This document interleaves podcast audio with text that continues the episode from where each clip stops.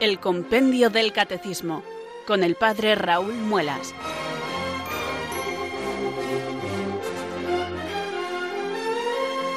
Muy buenas tardes, queridos oyentes de Radio María. Bienvenidos a una nueva edición del programa El Compendio del Catecismo de la Iglesia Católica.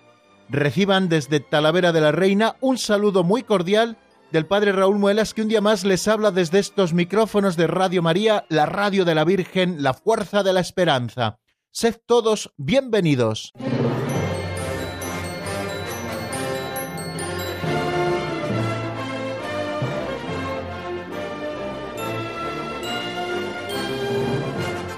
Si no me equivoco, amigos, hoy estamos comenzando el primer programa del año 2020. Comenzamos esta andadura de la explicación del compendio del Catecismo de la Iglesia Católica en el año 2018, allá por el 8 de octubre, y ya hemos cumplido todo un año completo, el 2019. En el 2018 solo estuvimos un par de meses, el 2019 lo hemos cubierto entero, gracias a Dios y con su ayuda y comenzamos este 2020 a lo largo del cual, si Dios quiere, seguiremos explicando el compendio del Catecismo de la Iglesia Católica, que es nuestro libro de texto y que es el cometido que nos encomienda Radio María para esta franja horaria.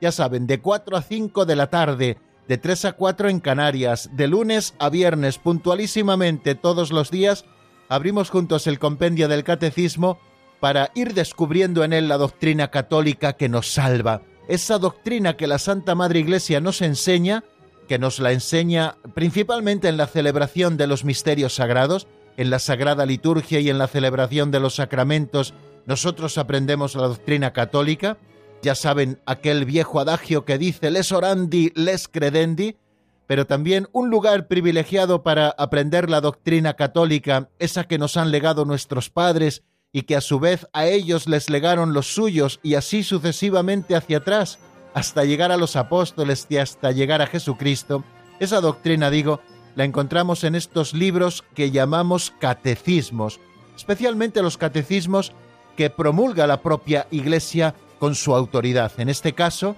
nuestro libro de texto, el Compendio del Catecismo de la Iglesia Católica, fue promulgado por el Papa Benedicto XVI, como hemos recordado tantas veces, el 29 de junio del año 2005 y este libro de texto nuestro, que es un resumen, viene a compendiar el Catecismo Mayor de la Iglesia, que fue el que promulgó el Papa San Juan Pablo II en el año 1992, en un solo libro, en ese catecismo gordito que nosotros llamamos en un exceso de confianza o Catecismo Mayor de la Iglesia o Catecismo de la Iglesia Católica, como se llama, Allí está recogida toda la doctrina católica con todas sus fuentes para que esté accesible a nosotros y podamos profundizar en ella.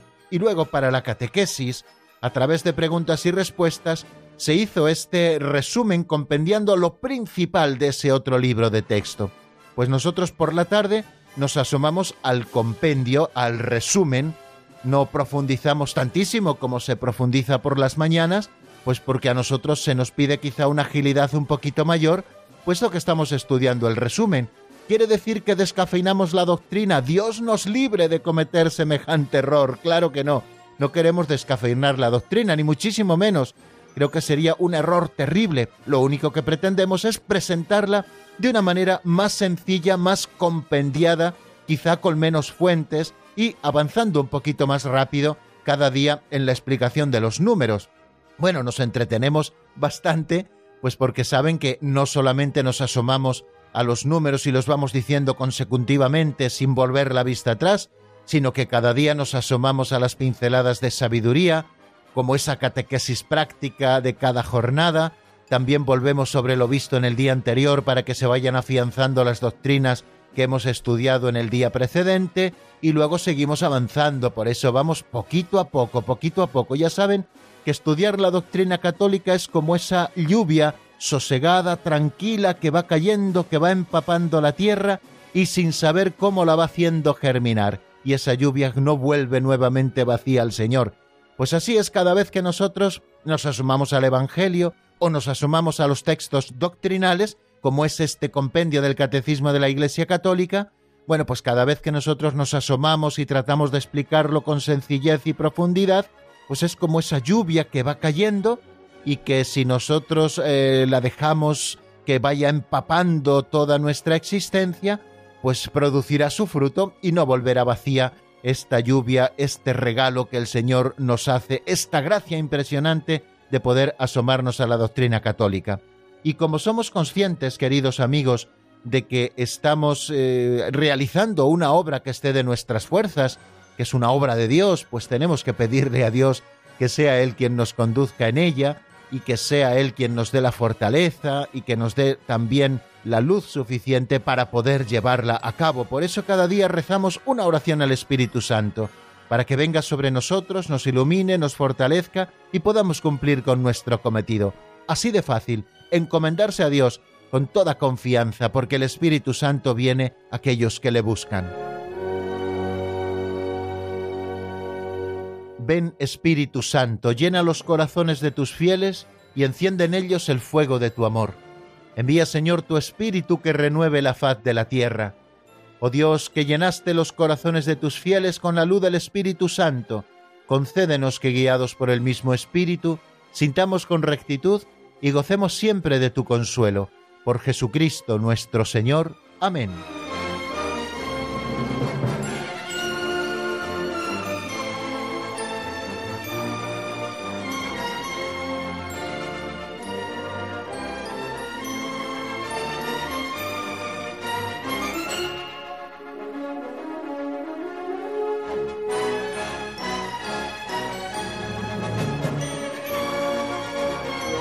Bien amigos, yo ya tengo abierto el compendio del catecismo por la página 113. Les recuerdo que estamos en el capítulo segundo de la sección segunda de la segunda parte del catecismo, o sea, recuerden el 222, segunda parte, segunda sección, segundo capítulo, un capítulo que se dedica a los sacramentos de la curación, al sacramento de la penitencia y al sacramento de la unción de los enfermos.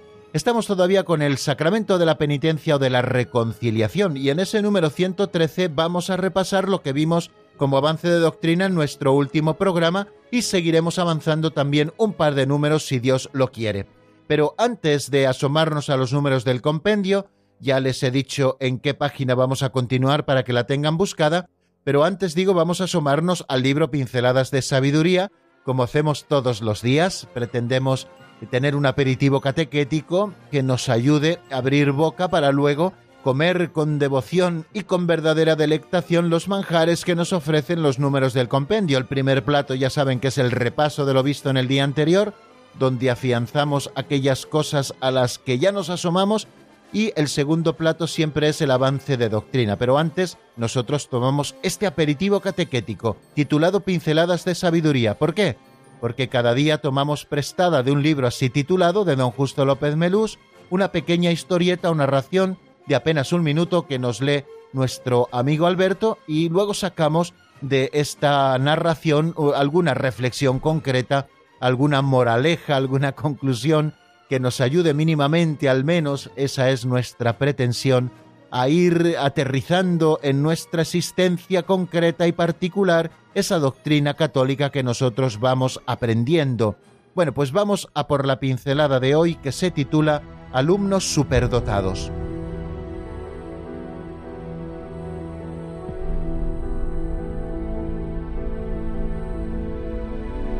Alumnos superdotados. En el hombre hay ritualidades extraordinarias, pero necesitan cultivo para desarrollarse. Hay aguas profundas que solo un mago las despierta. Hay tesoros ocultos, talentos de embruto, que necesitan de alguien que los descubra. En el arpa hay armonías que están esperando la mano de nieve que sepa arrancarlas. Si esa mano de nieve no surge, el niño no se desarrollará. Un psicólogo pasó a los alumnos de un colegio un test de cociente intelectual. Escogió diez alumnos y dijo a cada uno de los profesores estos diez alumnos son superdotados, estarán en su clase y verá cómo ocupan los primeros puestos. Al final del curso, otra vez les pasaron el test y todos los superdotados aumentaron su cociente intelectual hasta veinte o treinta puntos. ¿Qué había sucedido? Pues el hecho es que los diez alumnos fueron elegidos al azar. No había ningún superdotado. Fueron los profesores los que desarrollaron en los estudiantes todas sus potencialidades. El que nos consideren mejor de lo que somos nos obliga a serlo.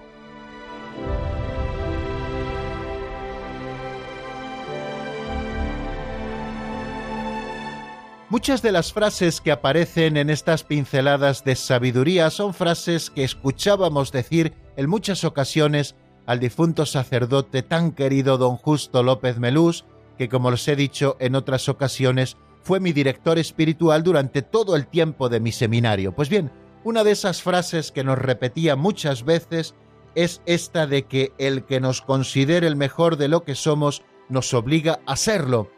La gente a veces piensa que somos muy buenos y eso no tiene por qué estar mal, queridos oyentes. El que nos considere el mejor de lo que somos ha de ser un acicate más, queridos amigos, para ser verdaderamente buenos. Si nosotros al escuchar lo buenos que nos consideran los demás nos volviéramos orgullosos, estaríamos retrocediendo muchos enteros. Si nos lo creyéramos de verdad, estaríamos siendo bobos, porque cada uno de nosotros convive consigo mismo y sabe a veces lo calamitosos que somos. Bueno, pues el hecho de que nos considere el mejor de lo que somos siempre ha de ser un acicate para superarnos cada día y para ser cada día mejores. Y la pincelada de hoy nos lo explica precisamente con ese ejemplo de los alumnos superdotados. Dicen que en un colegio hicieron el test de capacidades a los alumnos y luego, de manera aleatoria, es decir, al azar, escogieron a 10 de ellos que no eran los que tenían el coeficiente intelectual más alto y les dijeron a sus profesores estos 10 alumnos son superdotados, encárguese de ellos, de sacar lo mejor de ellos. Bueno, pues aquello estimuló de tal manera tanto a los chicos como a los profesores que a final de curso volvieron a hacerles el test de capacidades y habían aumentado en 20 o 30 puntos. Quiere decir que la estimulación, el creer en las personas, el pensar que ellas pueden lograrlo, el que la gente se lo crea, al final les ayuda a seguir creciendo. Hay algo que nos empequeñece. A mí me llama muchísimo la atención ese pasaje del Evangelio de Zaqueo. Zaqueo era un hombre pequeño de estatura, pero era un hombre también empequeñecido por los que le rodeaban, que no le dejaban ver a Jesús, que tuvo que subirse a un sicómoro. Zaqueo, como jefe de publicanos y rico que era, era temido y odiado a partes iguales. Odiado porque seguramente había extorsionado a muchos de ellos para sacarles su dinero, y temido precisamente también por esto, porque tenía incluso la capacidad de poder entregar a la esclavitud alguna familia que no podía pagar. Por eso era odiado y temido. Lo que la gente pensaba de él le empequeñecía para siempre. Y solamente el Señor fue capaz de poner sus ojos en él. Entre tantísima gente que allí había, el Señor, al pasar cerca del sicómoro en el que estaba subido Zaqueo, el Señor levantó la vista, puso sus ojos en él y le dijo aquellas palabras que cambiaron su vida hoy quiero hospedarme en tu casa, hoy tengo que hospedarme en tu casa, es voluntad de Dios que yo hoy me hospede en tu casa. Y aquellas palabras cambiaron la vida de Zaqueo para siempre. Aquel hombre que era pequeño de estatura y a la vez empequeñecido por sus semejantes, se vio crecer como un gigante. Tanto es así que cuando Cristo estuvo en su casa, dice que se puso de pie porque Dios le había devuelto su dignidad y dijo, La mitad de mis bienes se la doy a los pobres, y si alguno le defraudé, le devolveré cuatro veces más. Fue precisamente el que Jesús creyera en él, el que Jesús le otorgara su confianza, el que Jesús le mirara con cariño, lo que permitió que aquel hombre creciera, diera el estirón de su vida. Ya no era un hombre pequeño, quizás seguía siendo un hombre pequeño de estatura, pero ya no era un hombre empequeñecido por sus semejantes, porque alguien había creído en él, y ese alguien era Jesucristo nuestro Señor, que puso sobre él sus ojos misericordiosos. Pues queridos amigos, aunque a veces la gente no crea en nosotros, aunque los que nos rodean no confíen, sabed que hay alguien que confía siempre en ti, y ese es Jesucristo nuestro Señor. Él pone su confianza siempre en ti, y vuelve a derramar las veces que sean precisos los tesoros de su misericordia sobre tu corazón si es que lo necesitas, si es que te has empequeñecido con tus obras, el Señor vuelve a desbordar su misericordia sobre ti para que vuelvas a crecer, vuelve a decirte que cree en ti, que tienes posibilidades, que tú puedes ser santo, querido oyente que me escuchas a estas horas de la tarde. Sí, sí, no se lo digo a los demás, te lo estoy diciendo a ti, a ti que no crees en ti mismo. Yo hoy te digo, tú puedes ser santo, tú puedes ser un modelo de comportamiento para todos los que te rodean. No cuentas solo con tus fuerzas, que a lo mejor son pequeñas, cuentas sobre todo con la gracia de Dios que te hará crecer para siempre.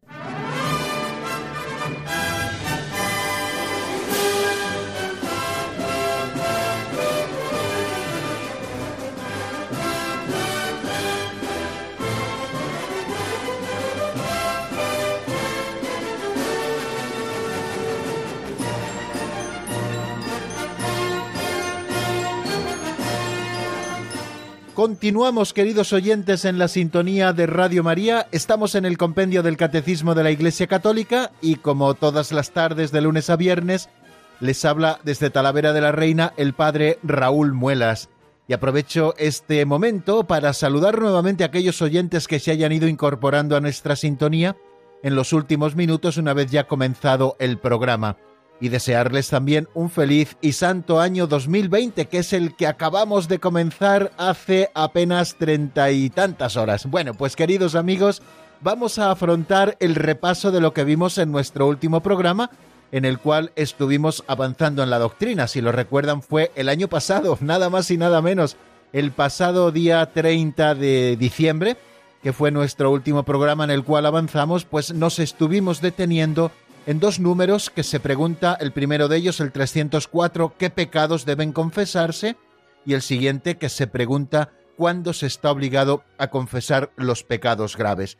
O lo que es lo mismo, de qué y cuándo debo confesarme. Bueno, pues vamos a irlos afrontando poquito a poco, tal y como los vimos en nuestro último programa. El 304, ¿qué pecados deben confesarse? ¿Qué nos dice a propósito el compendio del catecismo y con él la doctrina católica? Pues lo siguiente.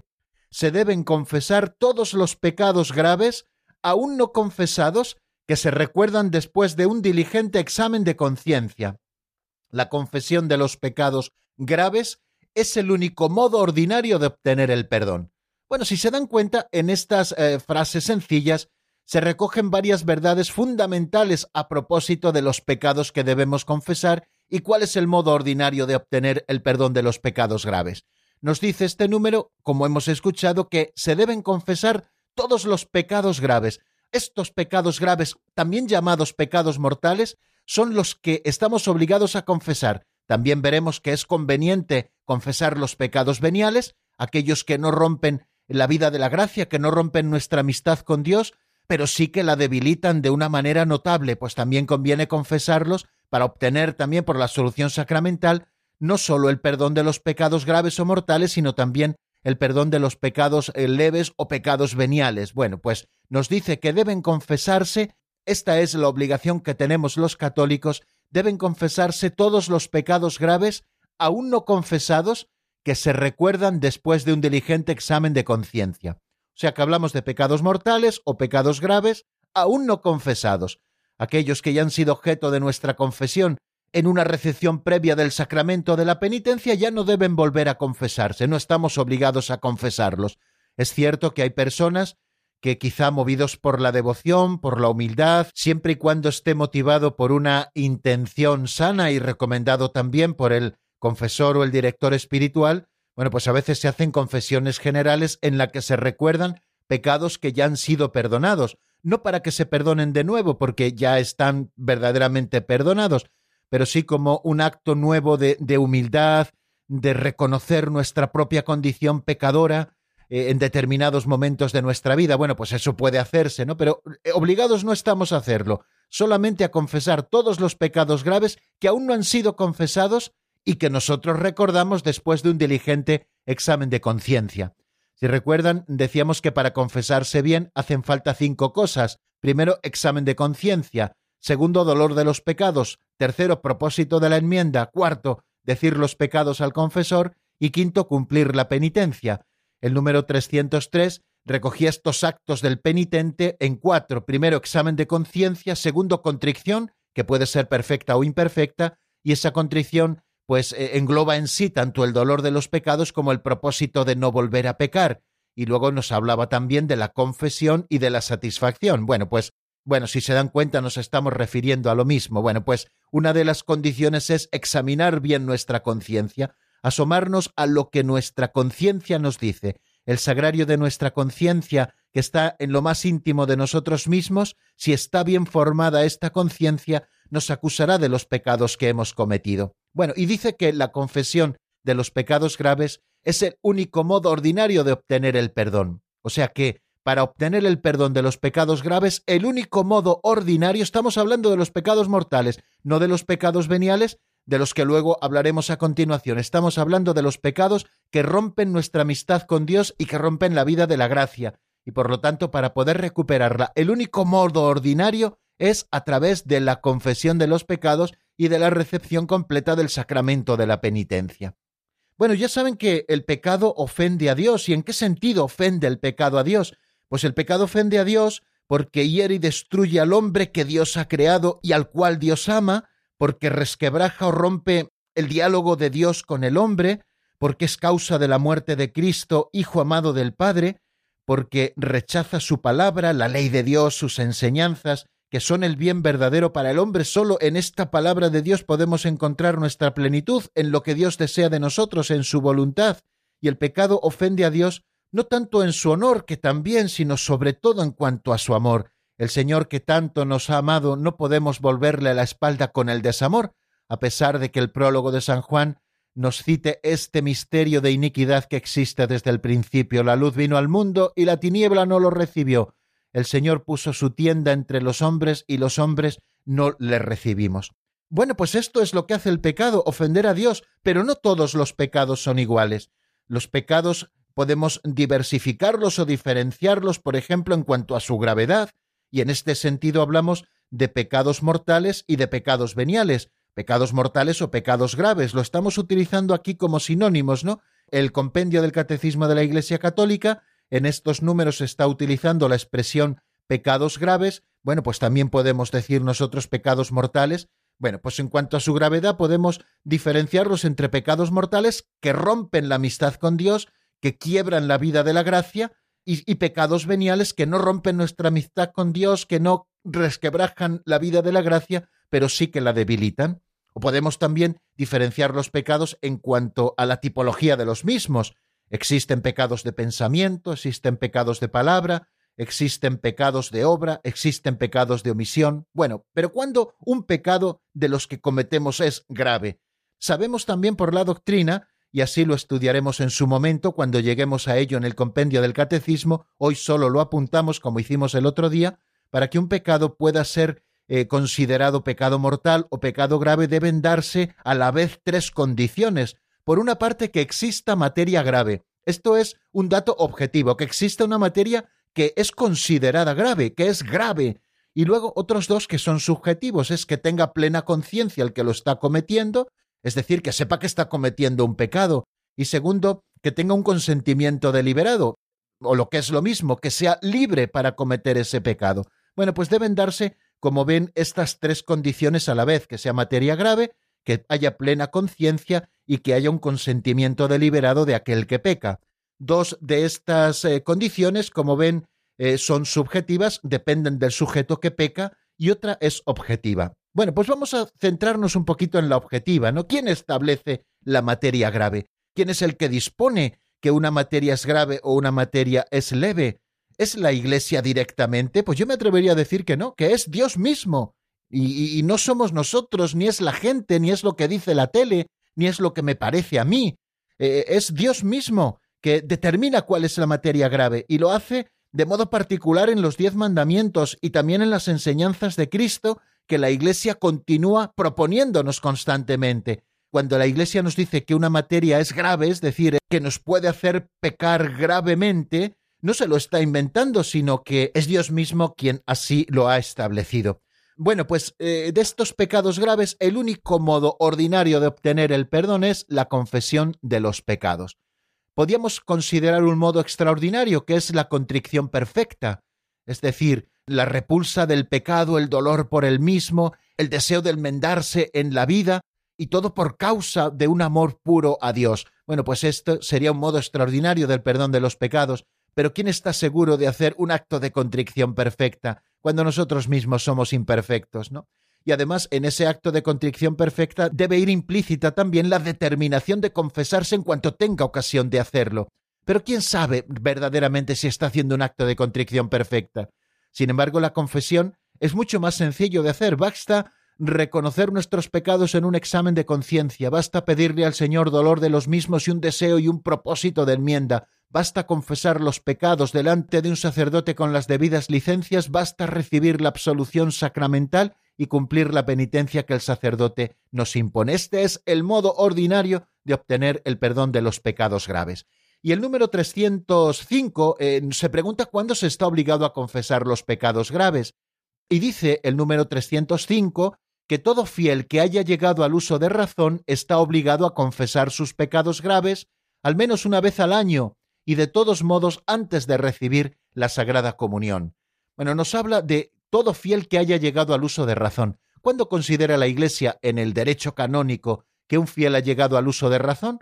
Pues en torno a la edad de la discreción, es decir, la edad de los siete años. A partir de ese momento, todo fiel está obligado a confesar sus pecados graves al menos una vez al año. Recuerden que dentro de los mandamientos de la Iglesia hay uno que dice confesar los pecados mortales al menos una vez al año, en peligro de muerte y si se ha de comulgar. Aquí en este número 305 nos dice que una vez llegado al uso de razón debemos confesar los pecados graves al menos una vez al año y de todos modos antes de recibir la Sagrada Comunión. Aquel que quiera acercarse a recibir la Sagrada Comunión debe estar libre, como dijimos en su momento, de toda conciencia de pecado mortal, y si tiene conciencia de pecado mortal debe acercarse antes a recibir el sacramento de la penitencia. Todo fiel llegado al uso de razón, por tanto, a partir de la edad de la discreción, debe confesar al menos una vez al año fielmente todos sus pecados. Yo añadiría también, como lo hacía el catecismo antiguo, que también en peligro de muerte aquel que se encuentra en peligro de muerte y que puede ser llamado a la presencia de Dios, también tiene la obligación de llamar al sacerdote para confesar sus pecados graves y que éstos sean perdonados. Por tanto, quien tenga conciencia de hallarse en pecado grave, que no comulgue el cuerpo del Señor sin acudir antes a la confesión sacramental, nos dice el concilio de Trento. Los niños deben también acceder al sacramento de la penitencia antes de recibir por primera vez la Sagrada Comunión. Es el canon 914 quien nos lo dice y el otro día también lo recordábamos, queridos amigos, a propósito de una pregunta que nos hacía una de las oyentes que escuchaban el programa. Bueno, pues vamos a dejar aquí el repaso de lo visto en nuestro último programa. Vamos a escuchar una canción de Alejandro Jarquín titulada Dios de grandes maravillas, sacada del álbum Fe, y después de este tema musical continuamos avanzando en el estudio del compendio.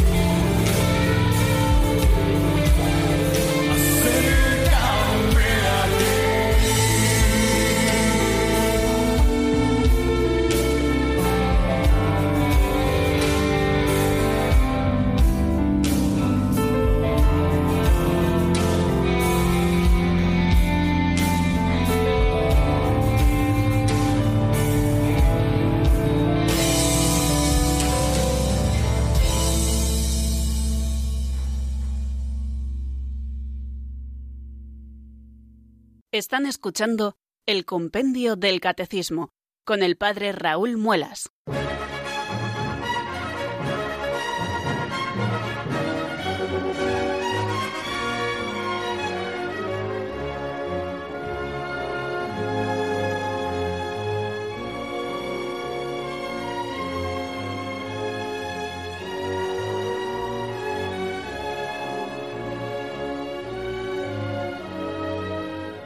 Continuamos cuando son las 4 y 33 minutos de la tarde, una hora menos en el archipiélago canario.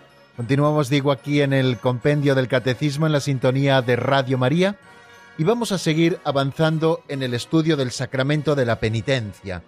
En el número 304, cuando preguntábamos qué pecados deben confesarse, decíamos que la confesión de los pecados graves es el único modo ordinario de obtener el perdón. Eso ocurre en el caso de los pecados graves, pero ¿qué ocurre en el caso de los pecados veniales? ¿Pueden ser también objeto de la confesión sacramental? Bueno, pues eso es lo que aborda precisamente el número siguiente que nos encontramos en nuestro estudio, el 306. ¿Por qué también los pecados veniales pueden ser objeto de la confesión sacramental? Vamos a escuchar lo que nos dice el compendio en la voz de Marta Jara.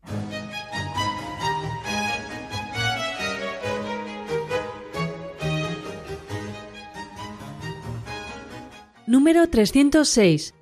¿Por qué también los pecados veniales pueden ser objeto de la confesión sacramental? La Iglesia recomienda vivamente la confesión de los pecados veniales, aunque no sea estrictamente necesaria, ya que ayuda a formar una recta conciencia y a luchar contra las malas inclinaciones, a dejarse curar por Cristo y a progresar en la vida del Espíritu.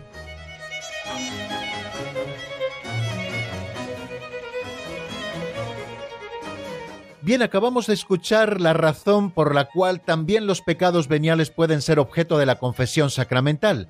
La Iglesia recomienda vivamente la confesión de los pecados veniales, aunque no sea estrictamente necesaria, ya que ayuda a formar una recta conciencia y a luchar contra las malas inclinaciones, a dejarse curar por Cristo y a progresar en la vida del Espíritu.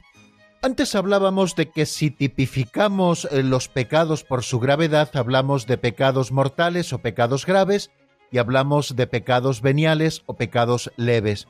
¿Cuándo se comete un pecado? Se comete un pecado cuando se desobedece a Dios o a su amor o a la ley que Él nos ha dado.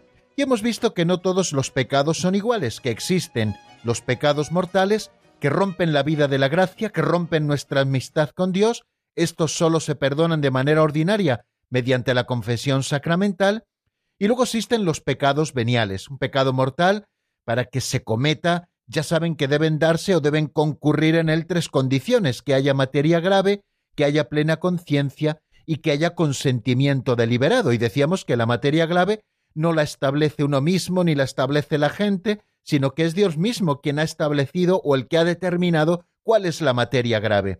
Dios la indica en los diez mandamientos y también en las enseñanzas de Cristo que la Iglesia Madre continúa proponiendo. Pero cuando se comete un pecado venial, un pecado que podemos calificar de pecado leve o pecado venial, que no rompe nuestra amistad con Dios, que no quiebra la vida de la gracia, pero sí que la debilita. Decimos que se comete un pecado venial cuando no existe materia grave, o bien en caso de que haya materia grave, falta la plena conciencia o el consentimiento deliberado. Bien, pues estos pecados veniales la Iglesia eh, nos recomienda vivamente que los confesemos también en el sacramento de la penitencia o de la reconciliación, aunque no sea estrictamente necesario. Y nos da las razones por las cuales la Iglesia hace esta recomendación de confesar los pecados veniales también en el sacramento. Y dice lo siguiente, ayuda a formar una recta conciencia, a luchar contra las malas inclinaciones, a dejarse curar por Cristo y a progresar en la vida de la gracia. Por lo tanto, una primera cosa que nosotros tenemos que tener a la vista es que no es estrictamente necesaria la confesión de los pecados mortales, pero sin embargo sí que es vivamente recomendada por la Iglesia. Así también lo manifiesta el Concilio de Trento y así lo manifiesta también el Código de Derecho Canónico en el canon 988 en el párrafo segundo, donde se dice lo siguiente. se recomienda a los fieles que confiesen también los pecados veniales. Algo así como nos dice este número 306. ¿Qué otros modos hay, por tanto, de que se nos perdonen los pecados veniales? En nuestro último programa recuerdo que nos llamaba Juan Manuel de la Coruña, eh, que nos hablaba de que eh, la limosna perdona también los pecados veniales. Y no solamente la limosna, sino que hay diferentes modos establecidos por Dios y por la Iglesia por los cuales se nos perdonan estos pecados veniales.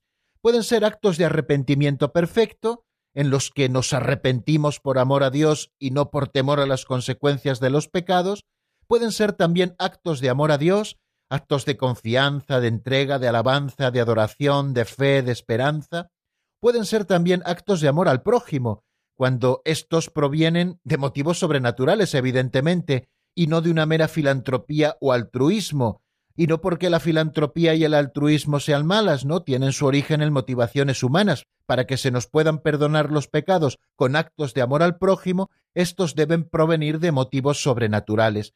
También se nos perdonan con algunas oraciones litúrgicas, como el yo confieso o como el acto de contrición, y el principal medio, ya lo decíamos también en su momento, de perdón de los pecados veniales es la Sagrada Comunión, que debe ir siempre precedida, claro está, de un acto de arrepentimiento sincero y cierto.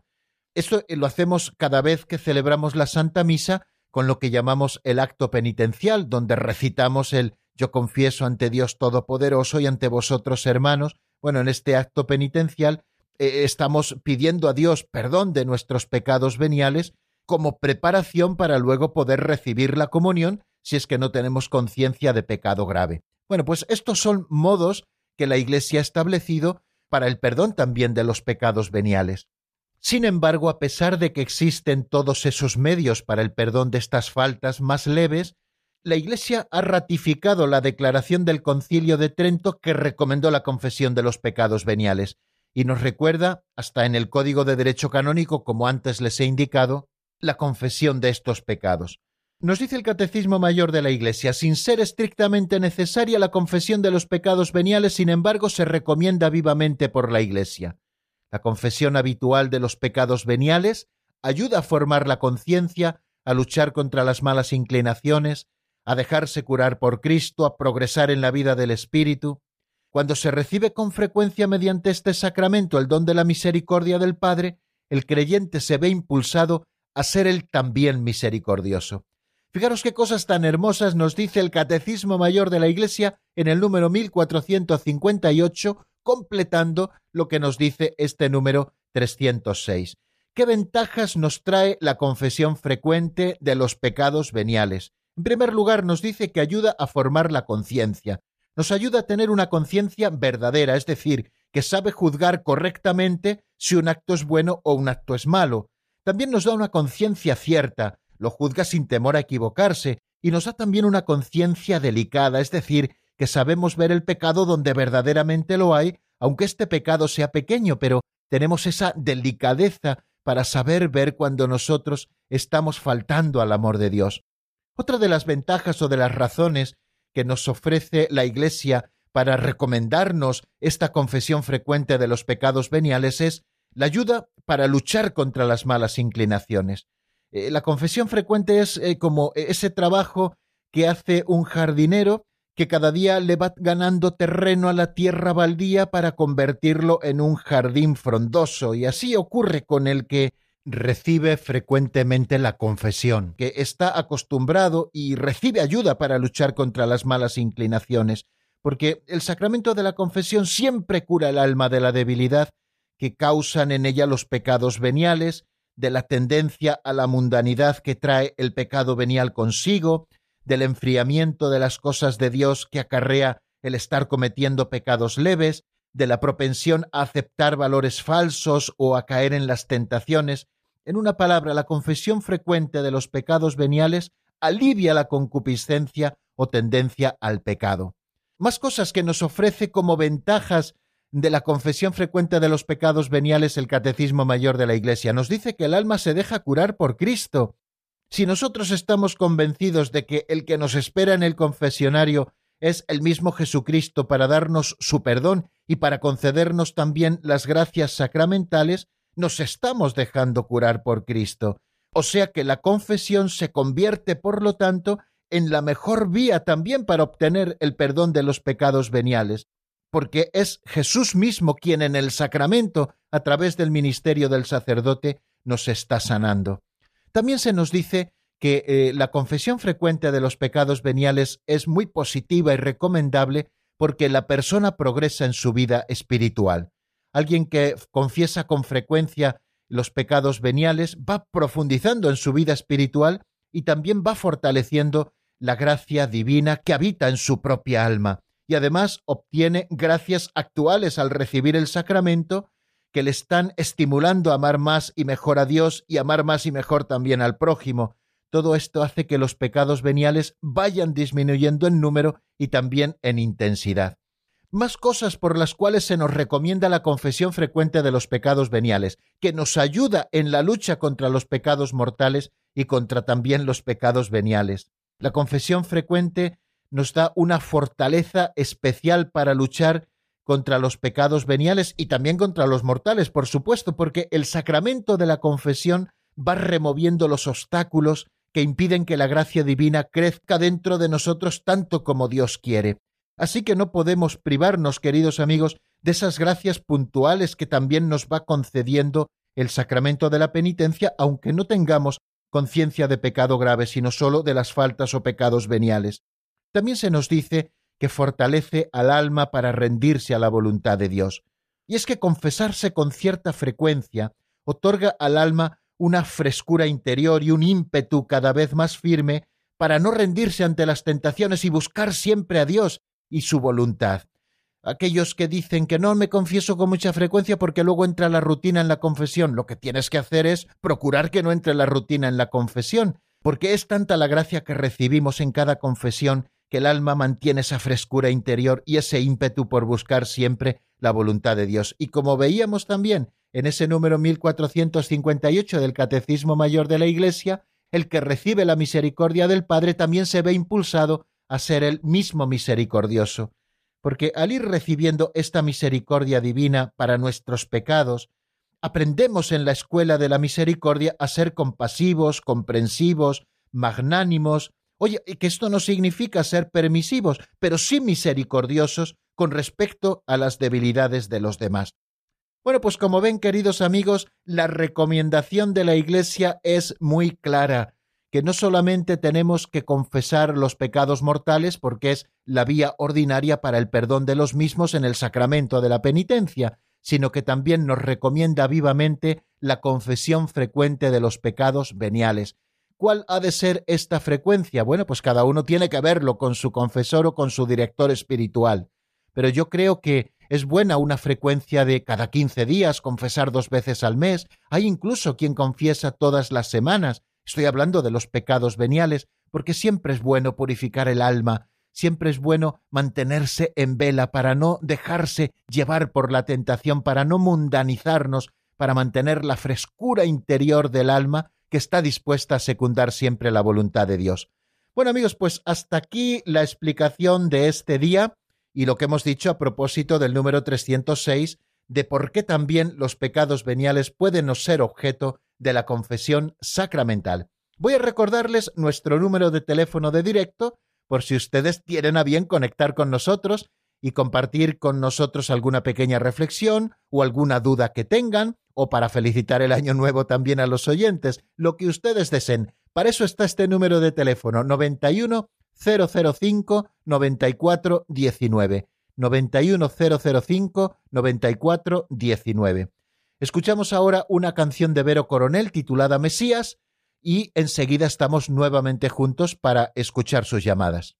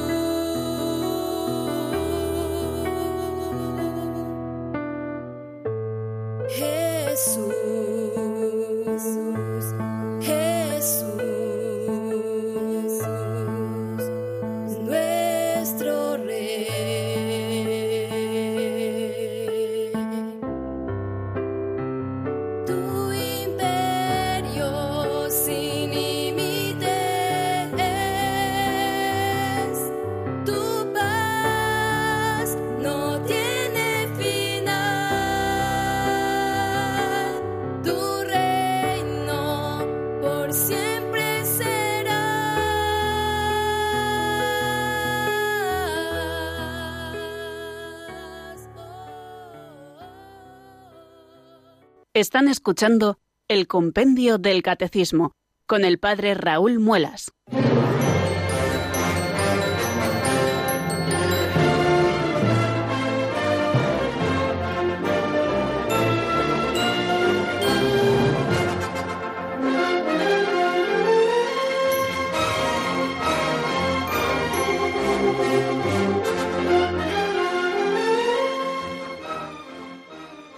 Once minutos nos separan, queridos oyentes, de las cinco de la tarde y aquí estamos con ilusión renovada en este primer programa del año 2020, abriendo el teléfono de directo a nuestros oyentes por si quieren intervenir. Les recuerdo que es el 91005 9419 91005 9419 este teléfono se lo pueden apuntar y ponerlo con un imán en el frigorífico porque es un teléfono que hay que tener siempre a mano, aquellos sobre todo que solemos tener Radio María puesta todas las horas del día porque es el teléfono de directo que siempre abrimos en los diferentes programas. Y vamos a dar paso sin más preámbulos a la primera llamada que nos llega desde Ávila y es nuestro amigo Ramón. Ramón, buenas tardes y bienvenido.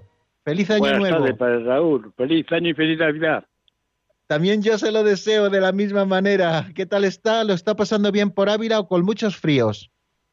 No, hace bueno. Llevamos unos días que hace bueno. Y él pero hace bueno. Qué bien, estupendo. Bueno, pues Era usted para dirá... preguntarle por este por Manuel de Sevilla y José María de Tarragona, que hace mucho que nos llaman.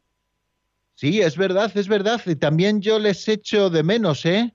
eh también, también les echo de menos. Eh, así que bueno, si nos están escuchando, les podemos animar a que, a que bueno, marquen ese 91005-9419, porque sus preguntas, como las de todos los oyentes, pero estas en especial siempre eran muy certeras y nos ayudan mucho a seguir profundizando. Y por aquello de que al final en Radio María somos siempre una familia, que nos vamos conociendo los unos a los otros, pues cuando no llama algún oyente de los eh, más habituales y, de los más colaboradores y de los eh, más activos en cuanto a sus intervenciones, pues les echamos de menos. Y eso me estaba ocurriendo a mí también. Sí, sí. Muy bien, Ramón. No sé si tiene alguna otra cuestión que plantearnos en este día. No, nada más, solamente eso. Muy bien, pues nada, que sigan muy bien estas fiestas de la Navidad que estamos celebrando Fíjese que todavía nos quedan dos muy importantes. Bueno, nos queda el domingo, el domingo día 5, que será el domingo que está dentro del tiempo de la Navidad, y después nos queda la Epifanía, que es la manifestación del Señor a los pueblos paganos, a todas las naciones representadas en aquellos tres reyes magos que vendrán también eh, cargados de ilusión y cargados de, regalos para los que han sido buenos, que supongo que son todos ustedes, queridos oyentes de, Radio María. Y luego nos queda también otra fiesta preciosa eh, de, de, la Navidad, en el tiempo de la Navidad, que será la del bautismo del Señor. Bueno, pues vamos a dar paso, si les parece, a una segunda llamada que nos llega desde Zaragoza. Nuestra amiga Julieta, buenas tardes, bienvenida. Buenas tardes, padre. Eh, feliz año nuevo. Igualmente le deseo feliz año. Tenga mucha salud y fortaleza y todo lo mejor del mundo. Qué bien, me alegro muchísimo y todos estos deseos te los hago extensivos a usted. Muchas gracias. Me encanta su programa. Quería preguntarle que cuáles son los pecados mortales. Muy bien, bueno, pues eh, en primer lugar, eh, comentarle que a propósito de los pecados mortales, como hemos estado indicando, son aquellos pecados en los que concurren tres elementos que se dan a la vez. Por una parte, que exista materia grave. Eh, nos preguntábamos, porque este es un elemento objetivo, ya saben que mm, de lo interior dice un, viejo adagio de internis neque ecclesie, o sea que para, para saber si un pecado es mortal o no, hay que tener primero en, a la vista eh, este primer elemento objetivo, que se trate de una materia grave. ¿no? Por ejemplo, si estamos hablando de la mentira, eh, si uno ha pronunciado una mentira eh, que realmente lleva al error y al error grave a otras personas, etcétera, y lo hace con pleno consentimiento y lo hace con total libertad, está cometiendo un pecado grave. Eh, si uno echa una mentirijilla en la que no hay materia grave, es decir, oye, ¿por qué has llegado tarde? Resulta que he llegado tarde pues porque me he entretenido hablando con no sé qué persona y para, bueno, pues para no andar diciendo muchas cosas, digo, bueno, pues no, es que había mucho tráfico. Bueno, pues hombre, si esa mentira no lleva a mayores consecuencias, bueno, pues evidentemente está uno faltando, está uno faltando a, a la verdad y por lo tanto eh, es, un, es un pecado grave, ¿no?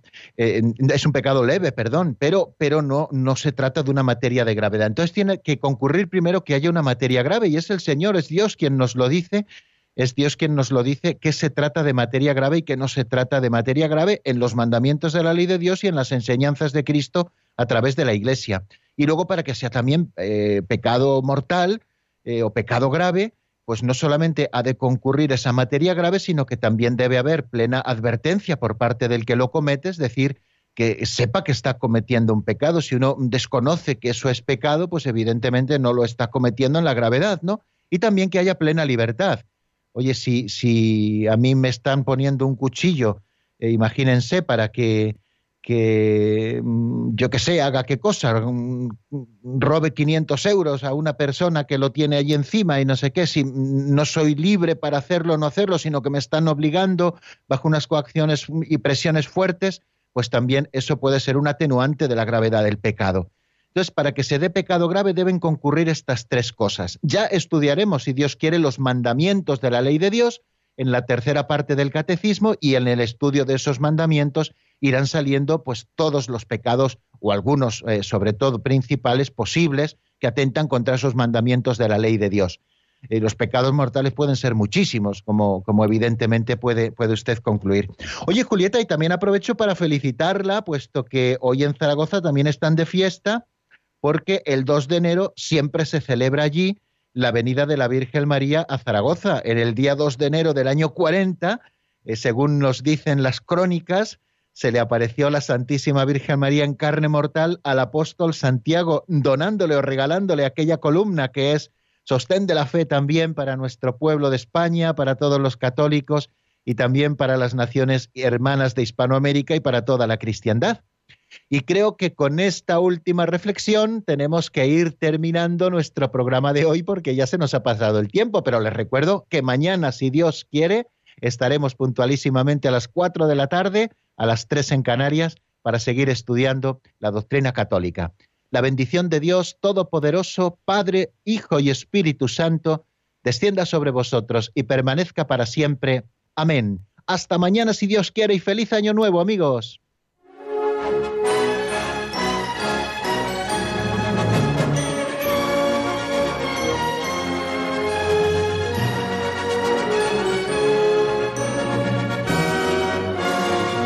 El Compendio del Catecismo con el Padre Raúl Muelas.